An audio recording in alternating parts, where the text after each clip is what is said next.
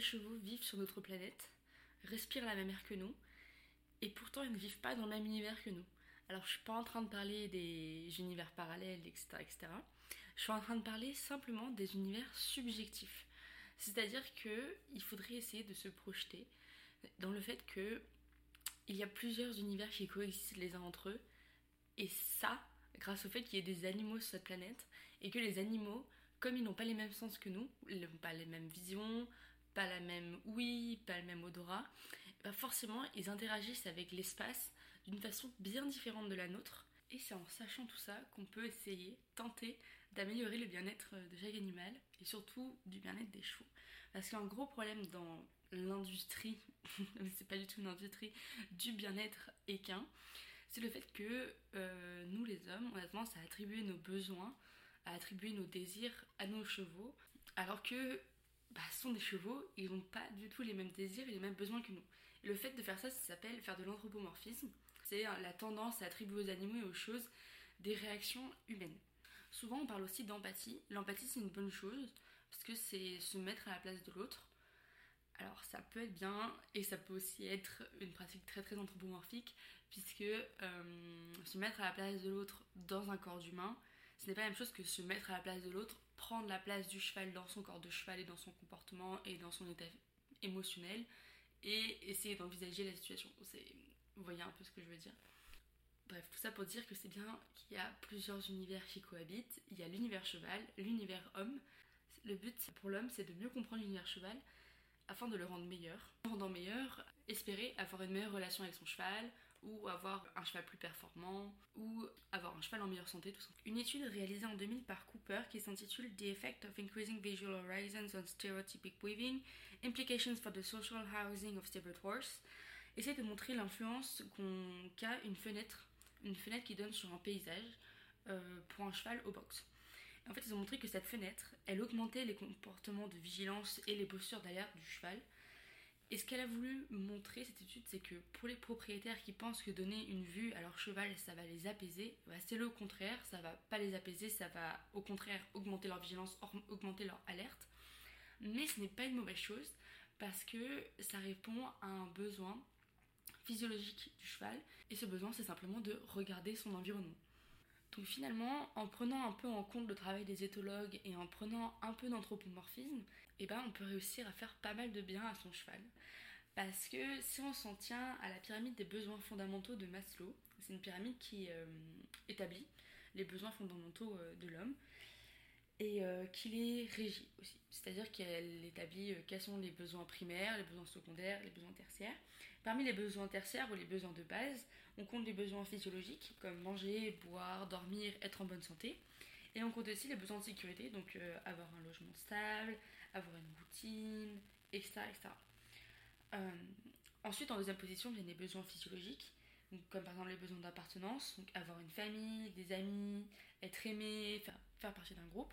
Et il y a aussi parmi les besoins psychologiques les besoins d'estime, qui est le fait d'avoir une image positive de soi, d'avoir confiance en soi, de s'en sentir réussir. Euh, et tous ces, bah, besoins d'estime mènent en partie au dernier besoin, à la dernière catégorie de besoins, qui est le besoin d'accomplissement et euh, le besoin d'actualisation de soi, c'est-à-dire de se sentir, euh, se sentir accompli. Donc on a vu que pour l'homme, il y avait vraiment des échelons à gravir vers le bonheur. Pour les chevaux, c'est très différent, puisque euh, tous ces échelons, on les retrouve plus ou moins, mais ils sont pas vraiment à gravir, mais plutôt tous à prendre sur une même base, et ensuite ils vont tous se balancer ou se contrebalancer en fonction de s'ils sont positifs ou négatifs, évidemment.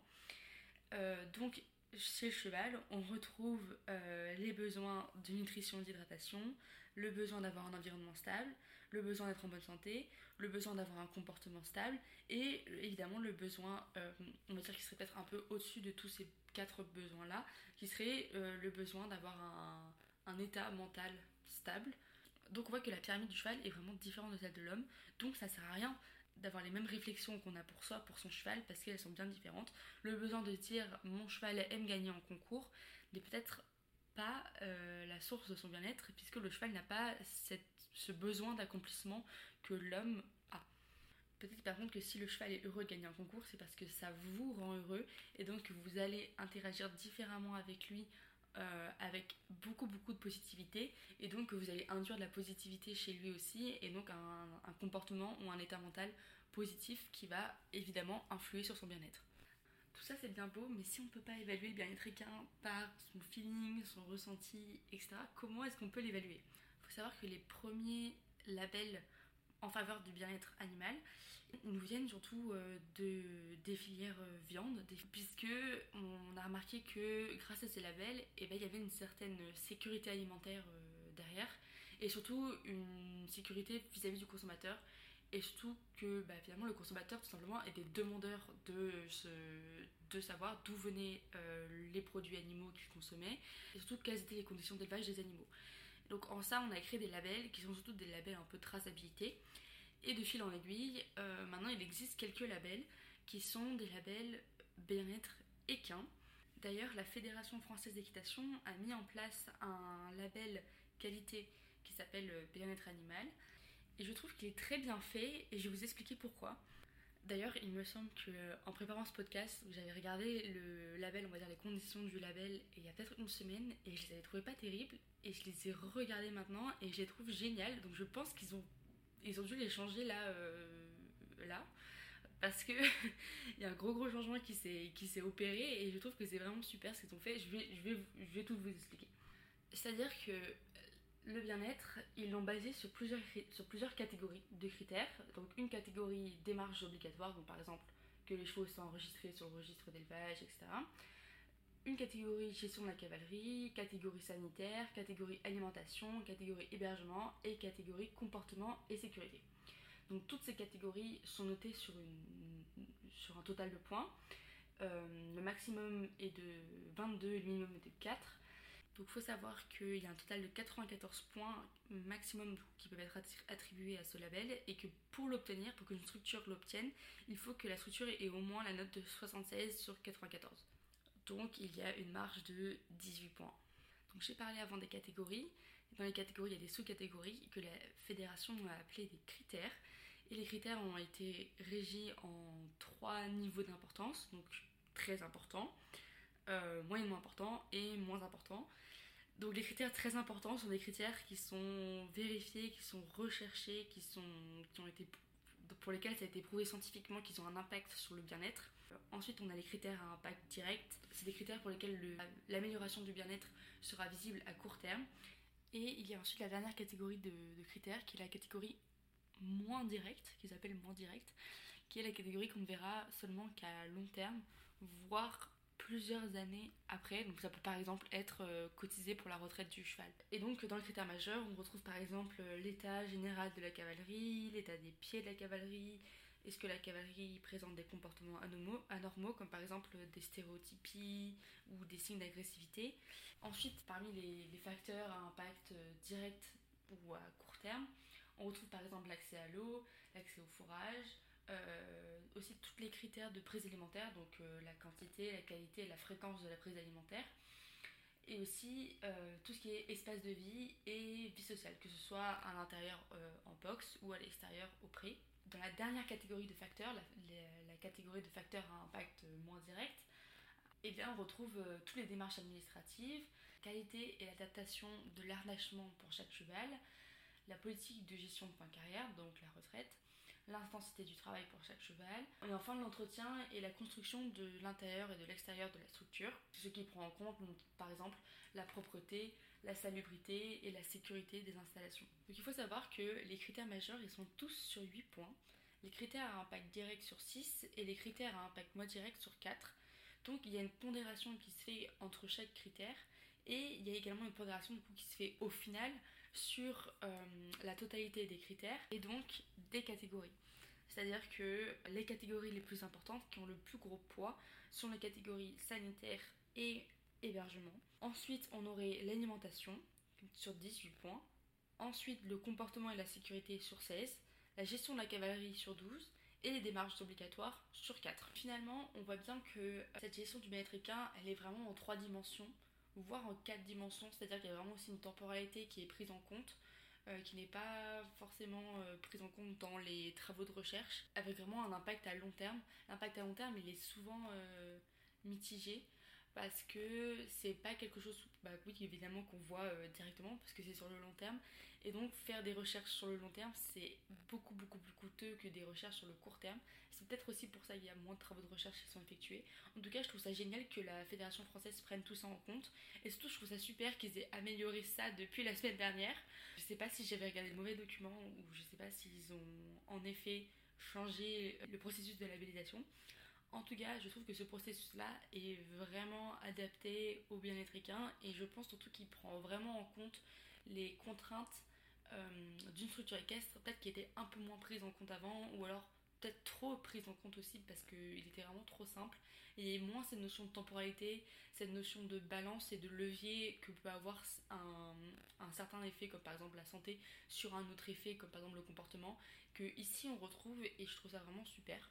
Alors après, évidemment, en recherche, il existe quand même des protocoles pour établir et évaluer le bien-être euh, d'un animal. Dans la littérature, pour évaluer le bien-être équin. Il y a plusieurs manières qui ont été euh, envisagées.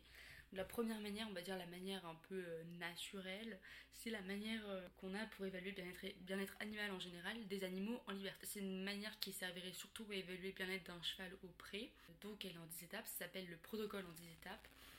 Et ce protocole, il dit comment, comment avoir des données, comment récupérer les données et comment traiter les données pour évaluer le bien-être équin en se basant, donc dans le cas du bien-être équin, en se basant sur les cinq domaines que, dont j'avais parlé au début, c'est-à-dire euh, santé, environnement, comportement, état mental, alimentation et hydratation. Pour ce protocole à 10 étapes, tout d'abord il faut bah, forcément comprendre les principes euh, du bien-être équin et ensuite trouver une manière d'acquérir euh, des données, donc par exemple juste d'acquérir comment le cheval se comporte avec, au sein du troupeau ou se comporte dans son pré, dans son environnement. Donc ça peut être par exemple en posant des caméras. Et ensuite, il faut récupérer ces données et puis il faut traiter les données. Donc par exemple, euh, prendre en compte combien de temps le cheval s'est couché, combien de temps le cheval a interagi avec un autre cheval, etc. Puis traiter les données et évaluer les données et surtout les qualifier pour évaluer le bien-être du cheval. Il existe une autre échelle pour établir le bien-être équin, mais cette fois-ci c'est plus une échelle, on va dire, pour établir sa douleur et donc son bien-être ce protocole s'appelle l'échelle de grimace du cheval ou HGS et il permet justement d'établir si, le cheval a mal quelque part ou pas.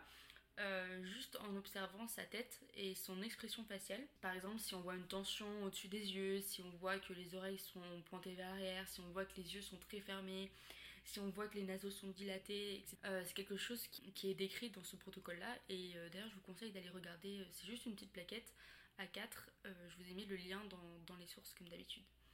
Pour évaluer le bien-être du cheval monté, il existe aussi une échelle qui s'appelle RHPE ou Ridden Horse Pain Ethogram, qui est un catalogue en gros de 24 comportements scientifiquement étudiés et qui démontre que euh, ces comportements sont forcément associés à une douleur dans le cheval monté. par exemple, on peut retrouver des comportements comme euh, une tête qui se lève, une bouche qui s'ouvre, une queue qui fouaille ou un cheval qui, qui, se cabre et qui rue par exemple. D'ailleurs, le RHPE, il a déjà été utilisé en compétition, mais il n'a pas été pris en compte dans la compétition, c'était juste pour un travail euh, de recherche. Et je pense par contre que je vais en parler dans un autre podcast parce que ça mérite euh, son podcast. Donc voilà, je vous tease un petit peu, je vous en dis pas plus pour que vous reveniez. Une dernière chose que je pourrais dire, ce serait qu'on peut être fier en France parce que la Fédération française a créé un label euh, bien-être animal et aussi parce qu'il y a un autre label qui existe, vous en avez peut-être déjà entendu parler, ça s'appelle le label ECURS. Et ce label, il peut être applicable pour les haras, les centres équestres, euh, les hippodromes et même, les événements sportifs.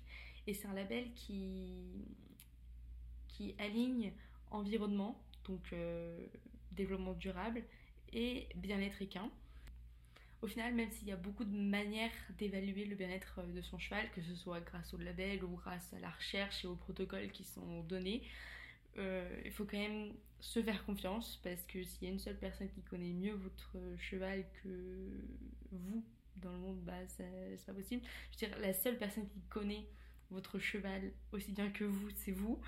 Donc faites-vous confiance. Euh, y a... Vous êtes responsable de votre cheval, vous êtes responsable de son bien-être. Faites-vous confiance à vous. Si les protocoles disent que euh, votre cheval doit vivre dehors, mais que vous voyez que même si votre cheval n'est pas dehors, et bah ok, peut-être qu'il serait plus heureux dehors, mais que même en boxe, et bah, il est pas malheureux et il est quand même en très bon état et que il a l'air de vivre sa vie pleinement. Faites confiance à, vos, à votre ressenti et n'écoutez pas les gens qui ne connaissent pas vos chevaux.